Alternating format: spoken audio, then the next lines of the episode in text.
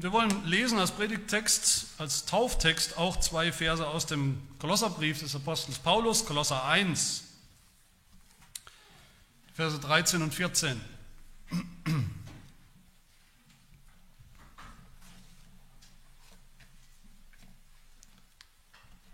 Kolosser 1, 13 und 14. Hört das Wort Gottes.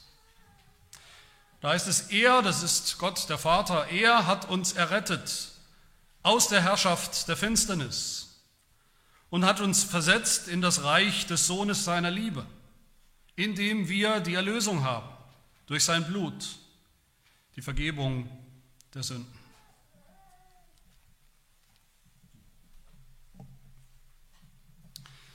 Liebe Gemeinde, die Taufe von Josephine gleich, das wird gleich die erste Taufe sein von einer regelrechten Schwemme, wenn man das in unserer kleinen Gemeinde sagen kann, von einer regelrechten Schwemme von Bundeskindern, die uns der Herr anvertraut hat und so Gott will anvertrauen wird. Ich denke auch im nächsten Jahr, wenn wir nicht ganz kinderlos bleiben als Gemeinde, vielleicht setzt sich da ein Trend fort, wir wissen es nicht. Auf jeden Fall freue ich mich über jede und auf jede Taufe. Jede Taufe ist ein, ein Big Deal, wie man heute sagt, ein großes Ereignis für die ganze Kirche, für die ganze Gemeinde. Eigentlich ein Weltereignis, das nur leider die Welt nicht so richtig mitbekommt und wahrnimmt. Ein Ereignis, was eigentlich in der Zeitung stehen sollte. So wichtig ist das. Die Taufe ist das Merkmal, das Erkennungsmerkmal des Christen, der Christenheit. Das Identitätszeichen überhaupt und schlechthin das Unterscheidungsmerkmal zum Rest der Welt, zur ungläubigen Welt, zur gottlosen Welt. Was bei der Taufe passiert und wie das passiert, das sagt alles über das Evangelium. Die Taufe ist das Evangelium, die Taufe ist das Evangelium, das sichtbar wird, das spürbar wird, den Täufling und auch für uns alle sichtbar wird. Die Taufe geht uns alle an, die Taufe geht sogar die an, die gerade nicht getauft werden, weil sie es schon sind oder weil sie es eben noch werden. Und wir müssen deshalb auch immer wieder die Taufe und immer mehr die Taufe verstehen, immer besser verstehen. Verstehen, was sie für uns bedeutet, für jeden von uns, was, sie, was diese Taufe über uns aussagt, wer wir sind. Wir müssen, sie, wir müssen uns unser ganzes Leben lang erinnern an diesen Fakt der Taufe, unserer Taufe. Die Taufe uns sozusagen selbst immer wieder vorhalten, was das bedeutet. Nicht nur uns vorhalten, sondern vielleicht auch der Welt vorhalten, auch denen, die spotten, die lachen. Unseren Feinden vorhalten, unseren Zweifeln vorhalten, unserem vielleicht unserer Tendenz zum Unglauben vorhalten, die Taufe.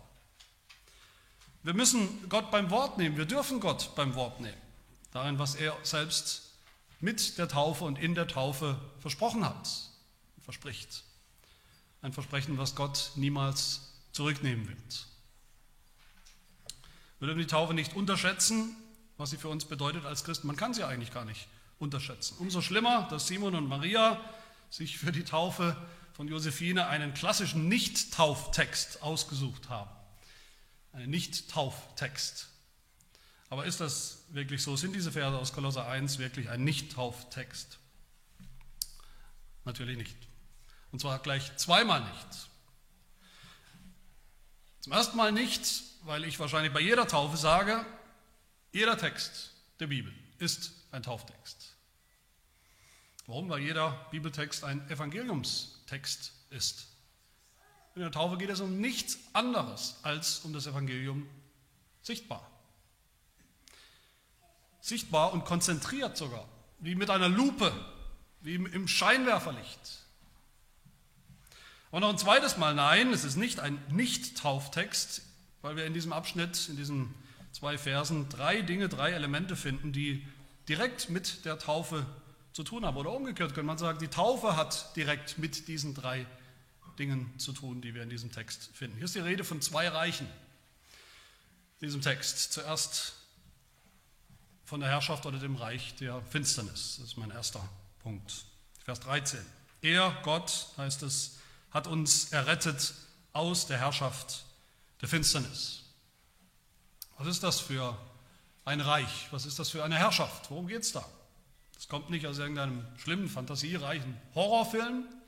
das kommt mitten aus dem Leben in dieser Welt.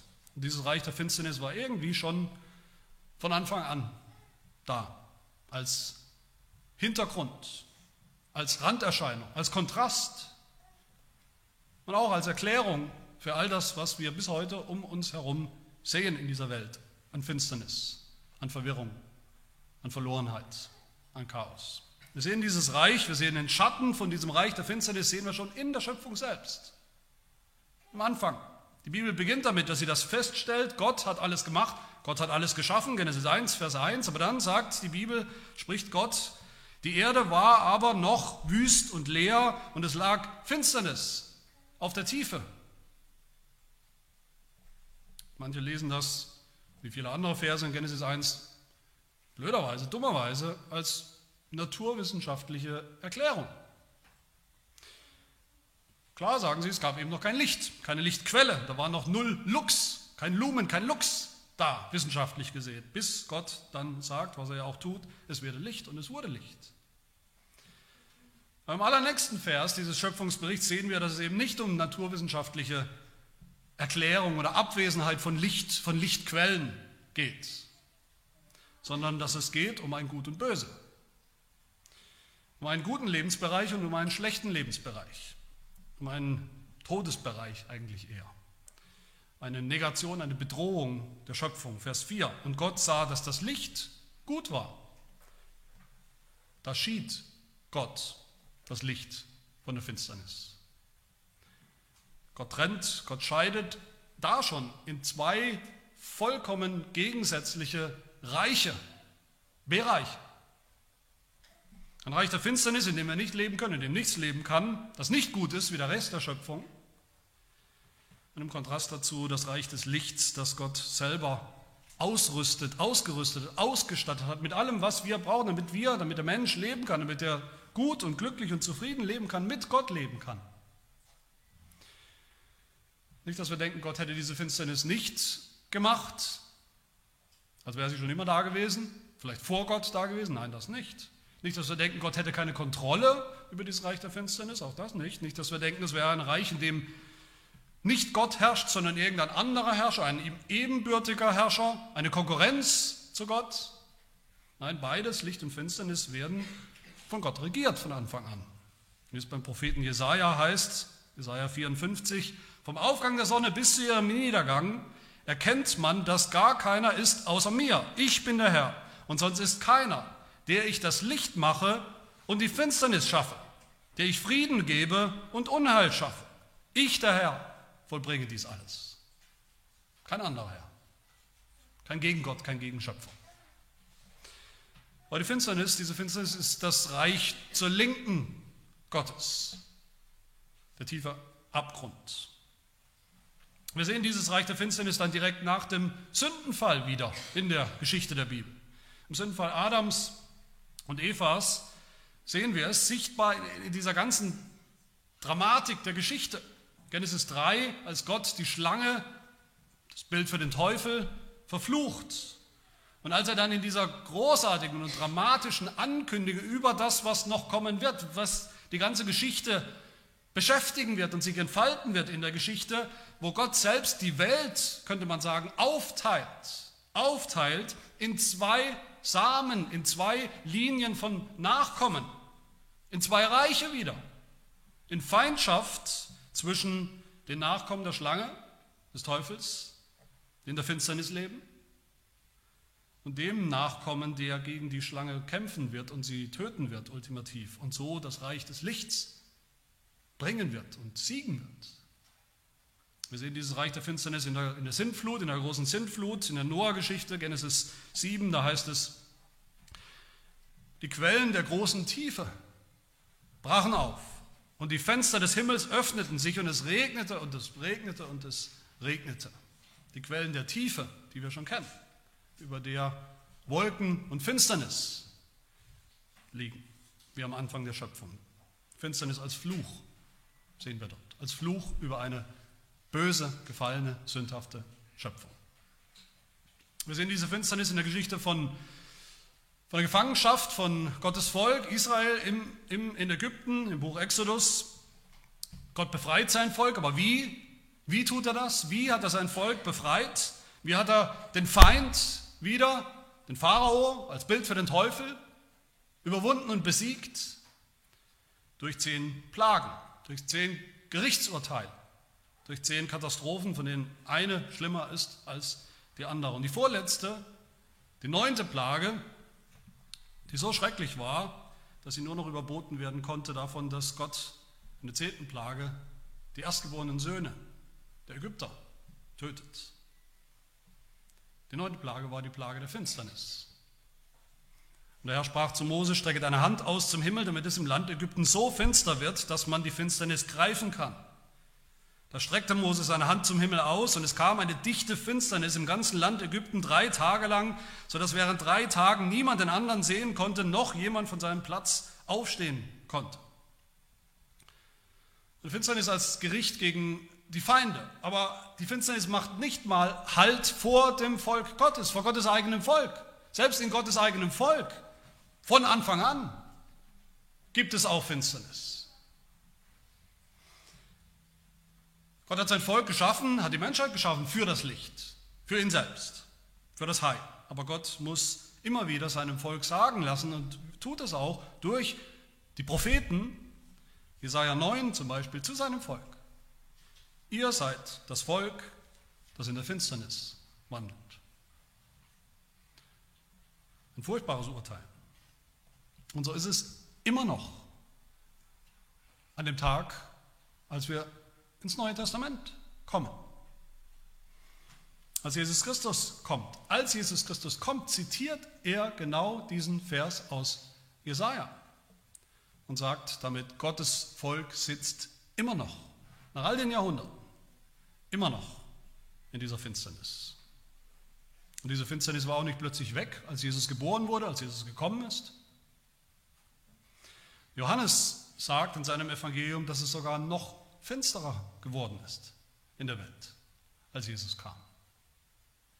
Johannes 3, Vers 19. Darin besteht das Gericht, dass das Licht in die Welt gekommen ist, aber die Menschen liebten die Finsternis mehr als das Licht, das gekommen war, weil ihre Werke böse waren.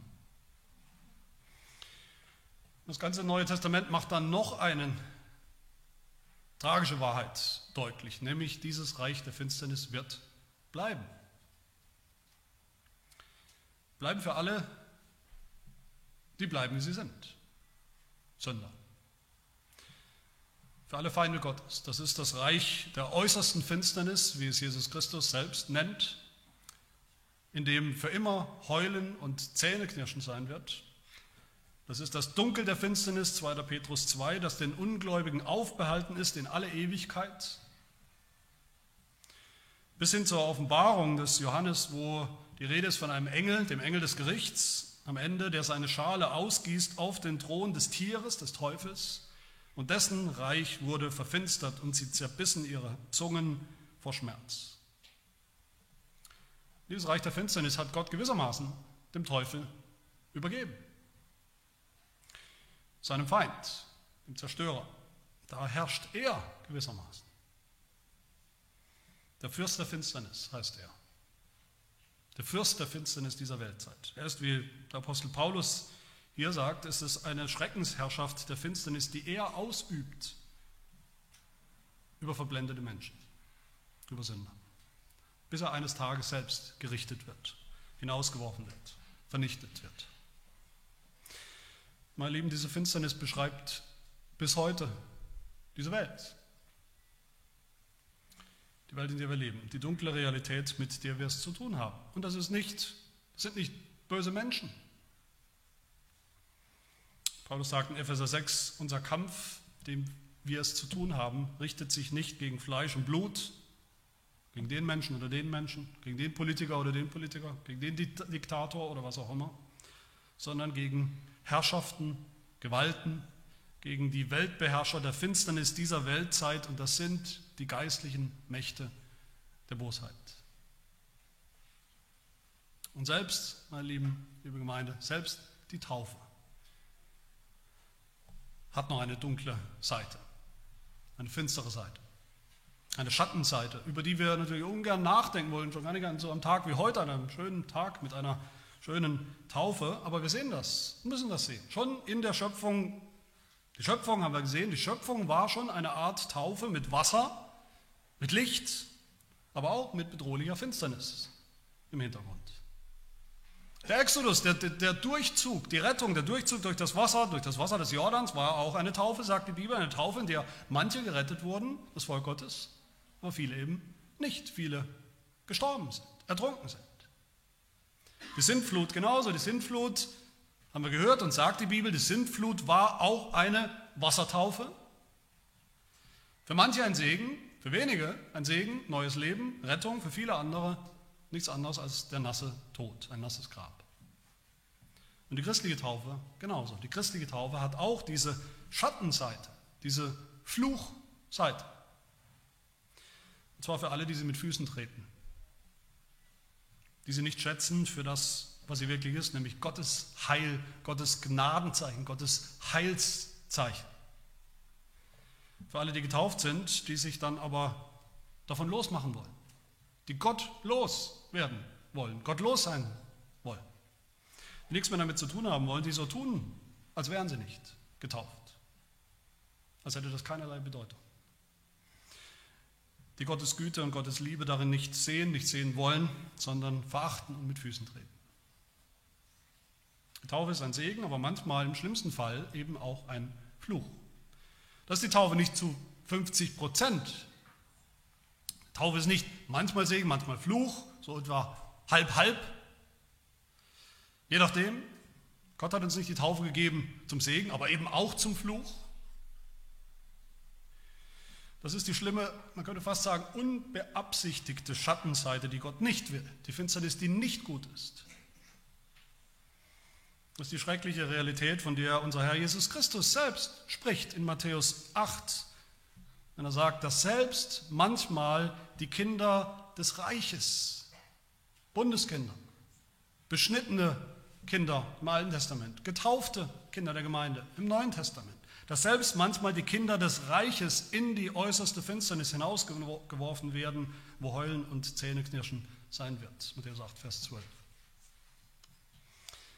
Wenn sie alles abwerfen, was ihnen versprochen wurde, im Unglauben bleiben, wenn sie sich entscheiden für diese finstere Welt, für diese überholte, besiegte Welt, Weltzeit. Wenn sie Gottes Gnadengebot abschlagen und das Evangelium eine sinnlose Geschichte, eine Lüge nennen, dann wird die Taufe am Ende, im schlimmsten Fall, zu einem Fluch, zu einer finsteren Wolke, einer Flutwelle, die auf ihnen bleibt. Aber meine Lieben, das ist nicht, wie gesagt, die Absicht der Taufe. Gottes gute Absicht mit der Taufe. Ganz im Gegenteil, die Taufe gehört zu diesem zweiten Reich, von dem der Apostel Paulus hier spricht, nämlich dem Reich oder der Herrschaft des Sohnes und des Lichts. Und das ist mein zweiter Punkt. Als Jesus kam in die Welt, als er geboren wurde, als er kam als Sohn Gottes, da ist er zunächst mal eingetaucht, hinabgetaucht in diese gefallene, sündhafte Finsternis der Welt, in unserer Finsternis. Das Wasser, diese Flut, die wir gesehen haben, die Flut des Taufwassers stand ihm bis zum Hals von Anfang an. Das Erste, was wir vom Erwachsenen Jesus hören, als er, als er plötzlich auftaucht, als Erwachsener auftaucht in den Evangelien, ist, dass er getauft wurde von Johannes, dem Täufer. Das war eine Taufe der Buße, das war eine Taufe wegen der Sünde, das war eine Taufe wegen der Finsternis dieser Welt, wegen des Fluchs. Das war eine Fluchtaufe. Und, und sein ganzes Leben, das ganze Leben Jesu hat sich gedreht um diese Taufe. Jesus hat immer wieder gesagt, ich muss getauft werden. Mich erwartet noch eine Taufe. Das hat er auch gesagt, nachdem er getauft war am Jordan, im Wasser des Jordans. Und damit meinte Jesus seinen Tod, seinen Fluch, die Fluchtaufe. Lukas 12 spricht Jesus, ich muss mich taufen lassen mit einer Taufe und wie drängt es mich, bis sie vollbracht ist. Und zu seinen Jüngern spricht Jesus in Markus 10, könnt ihr den Kelch trinken, den ich trinke, den Kelch des Leids und des Sterbens? Könnt ihr getauft werden mit der Taufe, womit ich getauft werde, werden muss? Jesus musste untergetaucht werden, ertränkt werden von den Wassern dieser Tiefe, von den Wassern der Sintflut und des Fluchs. Die Sintflut über die Sünde musste ihn überrollen. Und genauso ist es auch gekommen. Am Kreuz. Jesu Tod am Kreuz war seine Beschneidung, sagt der Apostel Paulus nur ein paar Verse weiter von unserem Predigtext in Kolosser 2. Seine Beschneidung, sein Tod, seine Abschneidung vom Leben, sein Tod war das Grab, der Fluch der Taufe. Und als er am Kreuz hing, als Jesus Christus am Kreuz hing, was ist da passiert?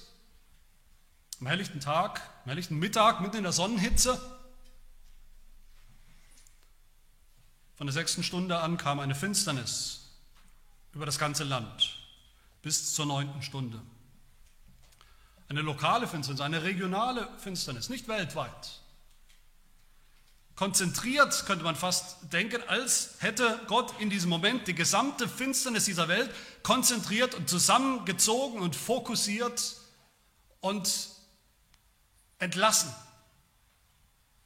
kanalisiert auf das Kreuz wo der Sohn Gottes, Jesus Christus, hing. In diesem Moment ist Jesus Christus, wie wir bekennen, hinabgestiegen in das Reich des Todes, das Reich der Finsternis. In diesem Moment hat Jesus Christus Finsternis geschmeckt und erlebt und erlitten für uns an Leib und an seiner Seele. Die Finsternis der Gottverlassenheit, die Finsternis des Fluches, die Finsternis, die Schattenseite der Taufe, die Negation, die Auslöschung der alten Schöpfung. Alles war still und alles war finster. Bis zum Ostermorgen, an dem die Sonne aufgegangen ist, frühmorgens, die Sonne, die Gott am Anfang schon geschaffen hat, die er geschaffen hat als Licht, wo er Licht und Finsternis geschieden hat, wir erinnern uns, der erste Sonnenaufgang der neuen Schöpfung ist da passiert. Das Licht der Auferstehung, als Jesus aus dieser Flut, aus der Urflut aufgetaucht ist, als Jesus am anderen Ufer des Jordans aus den Fluten herausgestiegen ist, als er aus der Sintflut aufgetaucht ist, aus einem tödlichen Taufwasser zu neuem Leben als Erstgeborener einer ganz neuen Schöpfung, eines ganz, ganz neuen Reiches. Paulus nennt dieses neue Reich hier in Vers 14 das Reich des Sohnes seiner Liebe. Das Reich des Sohnes von Gottes Liebe, den Gott seine Liebe gesetzt hat. Das ist kein zufälliger Begriff. Wo sehen wir das, dass Jesus Christus der Sohn von Gottes Liebe ist? Wo sehen wir das?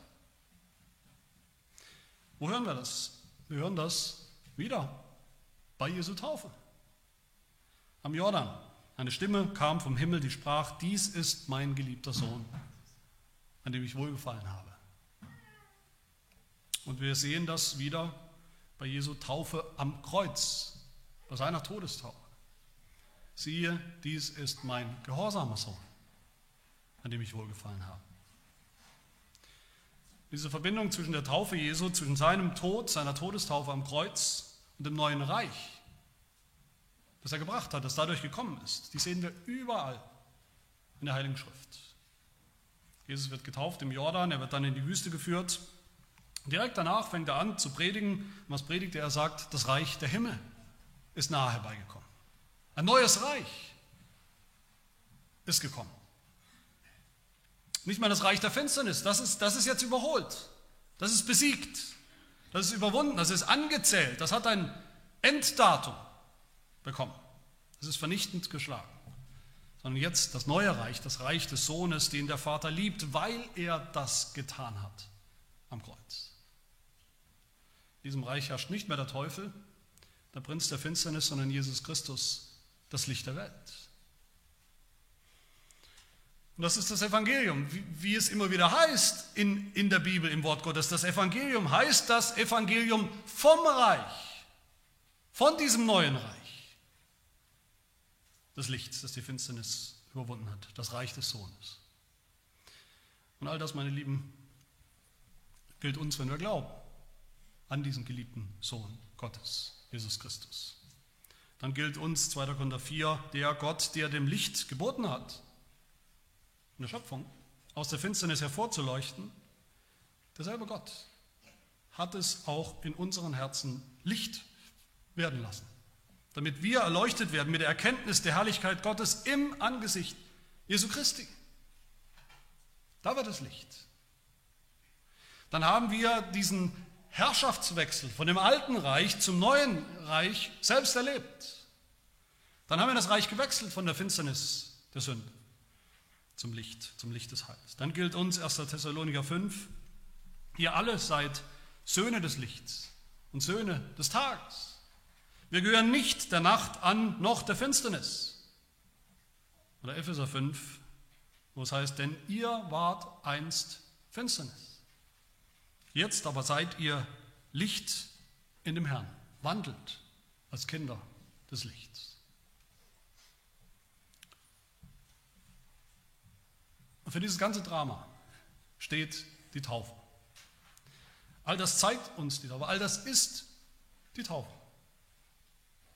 Nicht das Symbol, nicht das Zeichen, das Wasser, nicht das Nasswerden mit Wasser ist das und tut das, sondern das Sterben, unser Sterben mit Jesus Christus in seinem Tod, in seiner Todestaufe, die unser Tod war.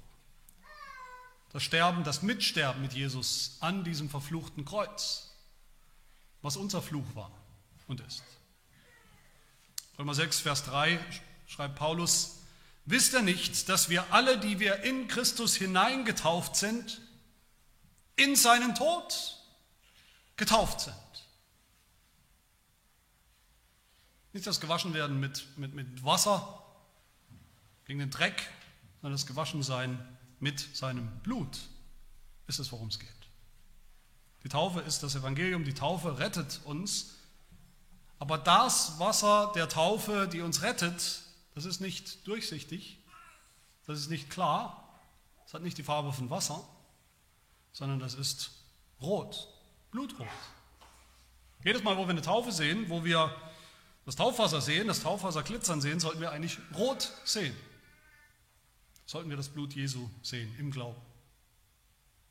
Wie es im niederländischen Bekenntnis heißt, Artikel 34, nicht das Wasser selbst vollbringt das äußerlich, sondern die Besprengung mit dem teuren Blut des Sohnes Gottes, das unser rotes Meer ist, durch das wir gehen müssen, um der Tyrannei Pharaos, das heißt des Teufels, zu entkommen und in das geistliche Land Kanaan einzugehen, in das Reich des geliebten Sohnes einzugehen. Die Taufe ist der Eintritt in dieses neue Reich, in das neue Leben. Dass wir Bürger dieses neuen Reichs sind, sehen wir da. In einer neuen Identität. Das zeigt sich schon, das wird sichtbar in der Gemeinde, zu der wir gehören. 1. Korinther 12, wir sind ja alle durch einen Geist in einen Leib hineingetauft worden. Wir sind alle gedrängt worden zu einem Geist. Die Gemeinde ist schon jetzt das Reich des Sohnes, das Reich des Lichts, das gekommen ist, angebrochen ist, wo wir leben als getaufte Kinder des Lichts. Vers 14, indem wir die Erlösung haben durch sein Blut, die Vergebung der Sünden in Christus und in seinem neuen Reich haben wir das, wenn wir in ihn hineingetauft sind im Glauben. Aber lasst mich zum Schluss das alles nochmal zuspitzen, auch persönlich machen für Josephine, für alle Kinder der Gemeinde, groß und klein. Bei den Kleinen müsst ihr mir helfen. Das ist der Auftrag der Eltern, euren Kindern das mehr und mehr zu vermitteln. All das geht unsere Kinder schon was an. All das betrifft unsere Kinder. Das betrifft unsere Kinder, ob sie das wollen oder nicht, ob sie das verstehen oder nicht. Die Größeren mehr, die Kleineren weniger oder noch gar nicht. Das betrifft unsere Kinder. Beides, was ich gesagt habe, was wir hier sehen beim, äh, im Predigtext vom Apostel Paulus, beides ist ja wahr, ist ja Realität. Für, für Josephine, Josephine wurde hineingeboren in diese Welt, in eine Welt der Finsternis um sie herum. Tragischerweise. Aber es ist so, eine gefallene Welt, die eben ihrem Ende entgegengeht. Und es ist genauso wahr, dass das Reich Gottes, das Reich des Lichts, das Reich des Sohnes, Jesus Christus schon angebrochen ist, schon da ist. Wenn auch noch versteckt, verborgen, in Schwachheit, in der Schwachheit der Kirche. Beides versteht Josephine nicht. Da sind wir uns wahrscheinlich einig. Aber dass ihr das nicht versteht, macht das ja nicht unwahr. Diese großen, diese gigantischen Wahrheiten oder Realitäten, dieser, dieser Herrschaftswechsel zwischen diesen beiden Reichen, der wirklich passiert, der ist unabhängig von unserem Verständnis. Der ist unabhängig zunächst von unserem Glauben. Wir machen das alles ja nicht wahr durch unseren Glauben, dass es diese beiden Reiche gibt, dass Jesus Christus das neue Reich gebracht hat, aber umgekehrt, auch die, die es nicht glauben, die Ungläubigen, die Zweifler, machen das ja nicht unwahr durch ihren Unglauben. Auch das geht nicht. Josephine versteht noch nichts davon, würde ich mal sagen, aber es ist die Realität, in die sie hineingeboren wurde, die wir alle hineingeboren wurden. Diese doppelte Wirklichkeit, in der sie aufwachsen wird. Die Finsternis draußen, aber auch die Finsternis, die sie noch selbst in sich trägt die Finsternis der Sünde. Aber auch die Wirklichkeit, dass sie schon hineingeboren wurde in den Bund, in die Bundesgemeinschaft, in die Gemeinde, in, unter Gottes Versprechen, Zusagen, in den Herrschaftsbereich des Sohnes. Sie geboren wurde als Mitglied der Gemeinde, wo Gottes Reich schon angefangen ist, schon da ist, schon Wirklichkeit ist. Dass sie geboren wurde, wie Paulus sagt in 1. Korinther 7, als heilig. Was heißt das? Heilig heißt anders, abgesondert vom Rest der Welt, vom Reich der Finsternis. Mein Lieben, Jesu Reich ist kein Reich ab 18. Es ist kein Reich für Erwachsene, ganz im Gegenteil. Jesus Christus hat mehrfach kurzen Prozess gemacht mit den baptistischen Ansichten seiner eigenen Jünger. Die was tun wollten, die die Kinder von Jesus fernhalten wollten. Eine der wenigen Situationen, wo Jesus richtig zornig wurde, wo er sagt, lasst sie, lasst die Kinder zu mir kommen, wehrt ihnen nicht, denn solchen gehört das Reich der Himmel, das Reich Gottes. Es gehört ihnen. Das Reich des geliebten Sohnes, das Reich der Bundeskinder, es ist das Reich der Kinder, der Gemeinde. Einmal fragen ihn dann diese, seine schlauen Jünger, die schlauen Jünger Jesu, wer ist wohl der Größte im Reich, in diesem Reich, im Reich der Himmel? Und Jesus, was macht er? Er, holt, er ruft ein Kind. Er nimmt ein Kind, stellt es vor sich, stellt es in die Mitte. Das ist seine Antwort. Und damit überhaupt kein Zweifel aufkommt, sagt er noch die freundlichen, in Anführungsstrichen, freundlichen Worte dazu. Wer einem von diesen kleinen Kindern, wer einem von diesen Kleinen, die an mich glauben, Anstoß gibt, für den wäre es besser, dass ein großer Mühlstein an seinen Hals gehängt und er in die Tiefe des Meeres versenkt würde. So wichtig sind die Kinder. So wichtig ist ihr Status, ihre Identität, ihre Zugehörigkeit zum Reich Gottes und ihre kindliche Art zu glauben. Das Evangelium von diesem Herrschaftswechsel, den Jesus Christus eingeläutet hat, gilt auch unseren Kindern. Und deshalb gilt ihnen auch das Zeichen, was all das symbolisiert, die Taufe. Unser Heidelberger Frage 74, soll man auch kleine Kinder taufen? Und man hat fast den Eindruck, wenn man das liest, ich habe den Eindruck, wenn ich das lese im Heidelberger, der Heidelberger will selber diese Frage eigentlich nicht stellen, weil es eigentlich eine dumme Frage ist. Aber er stellt sie trotzdem. Soll man kleine Kinder taufen? Und die Antwort ist, ja natürlich, lasst sie, wehrt ihnen nicht. Seid keine Baptisten, meine Worte aber so ähnlich. Denn sie gehören genauso wie die Erwachsenen zum Bund Gottes, zu seiner Gemeinde.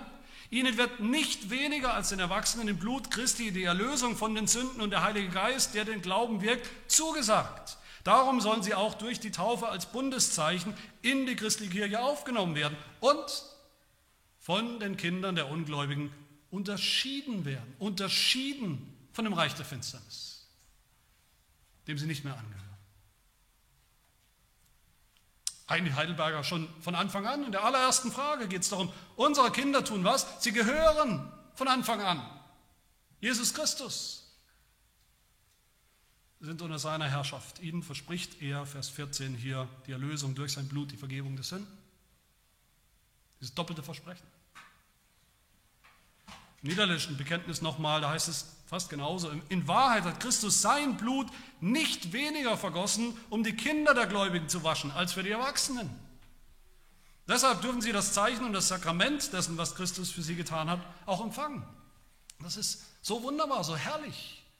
Ja, ich weiß, dass die Taufe in der christlichen Welt, der virtuellen Welt noch mehr immer ein Streitthema ist. Und nicht für uns. Sollte es es nicht sein. Das ist wunderbar und herrlich, was wir hier hören, was wir hier sehen.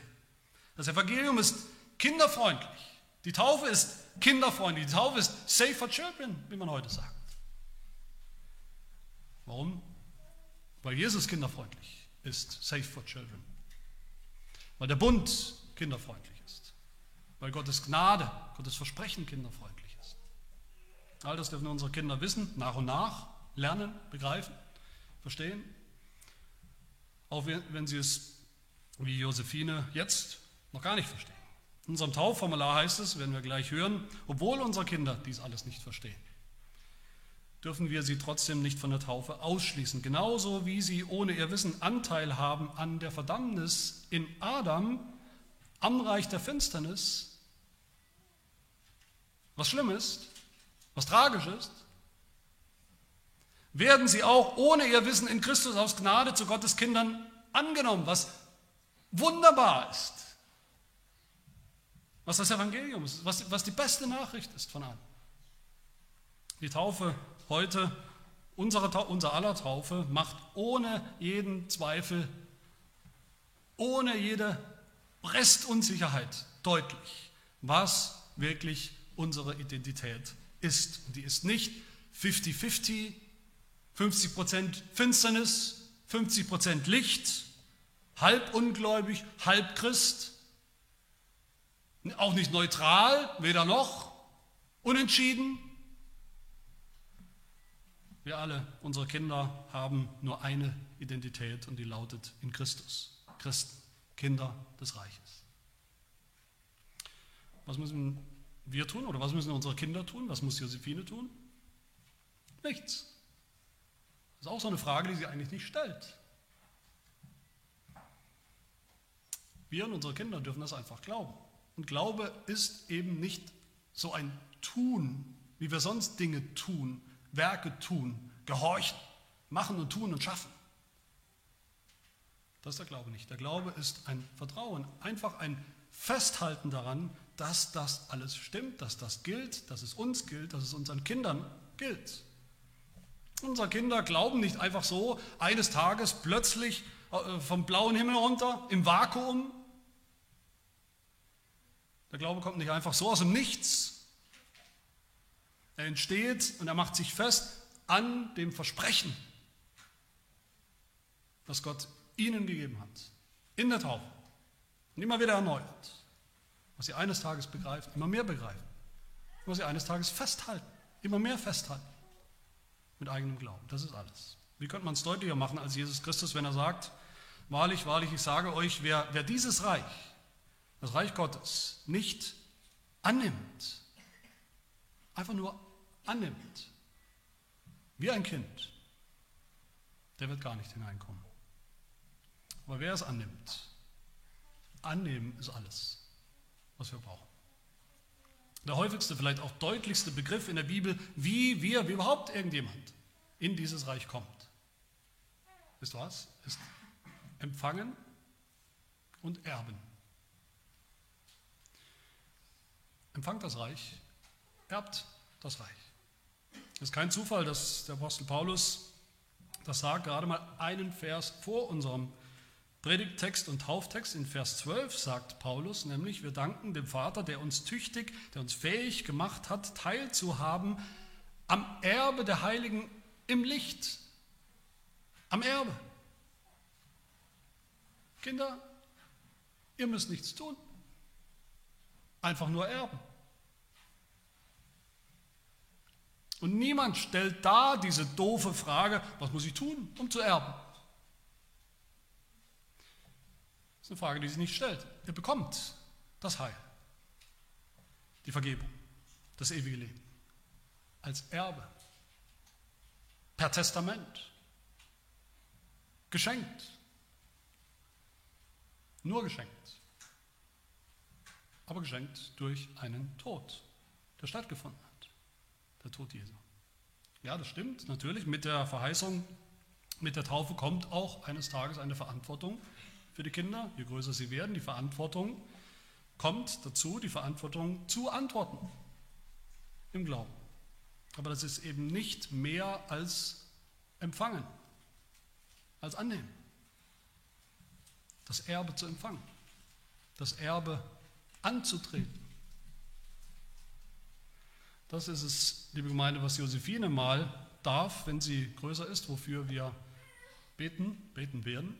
Das ist es, was all unsere Kinder dürfen und wofür wir beten, dass sie das Erbe der Heiligen im Licht antreten, gerettet aus der Herrschaft der Finsternis, versetzt in das Reich des Sohnes seiner Liebe, wo sie mit uns gemeinsam, ohne Nachteile, die Erlösung haben durch sein Blut, die Vergebung der Sünden. Amen. Wir beten. Unser Vater im Himmel, wir danken dir für deine große Treue. Du hast uns Sündern das Heil versprochen, Vergebung versprochen, ewiges Leben. Durch deinen Nachkommen, durch den Samen, durch deinen Sohn Jesus Christus. Und er ist gekommen, wie versprochen. Und erfüllst bis heute dein Versprechen, nicht nur unser Gott zu sein, sondern auch der unserer Nachkommen, unserer Kinder, unsere Kindeskinder, von Generation zu Generation. Schenke uns und unseren Kindern die Freude an dieser wunderbaren Nachricht, an diesem Evangelium, dass wir alle von ganzem Herzen dieses Heil ergreifen, annehmen, glauben, festhalten, egal ob wir noch klein oder schon groß sind, sodass wir alles erleben, was du uns schon in der Taufe und mit unserer Taufe versprochen und versiegelt hast. Das bitten wir in Jesu Namen. Amen.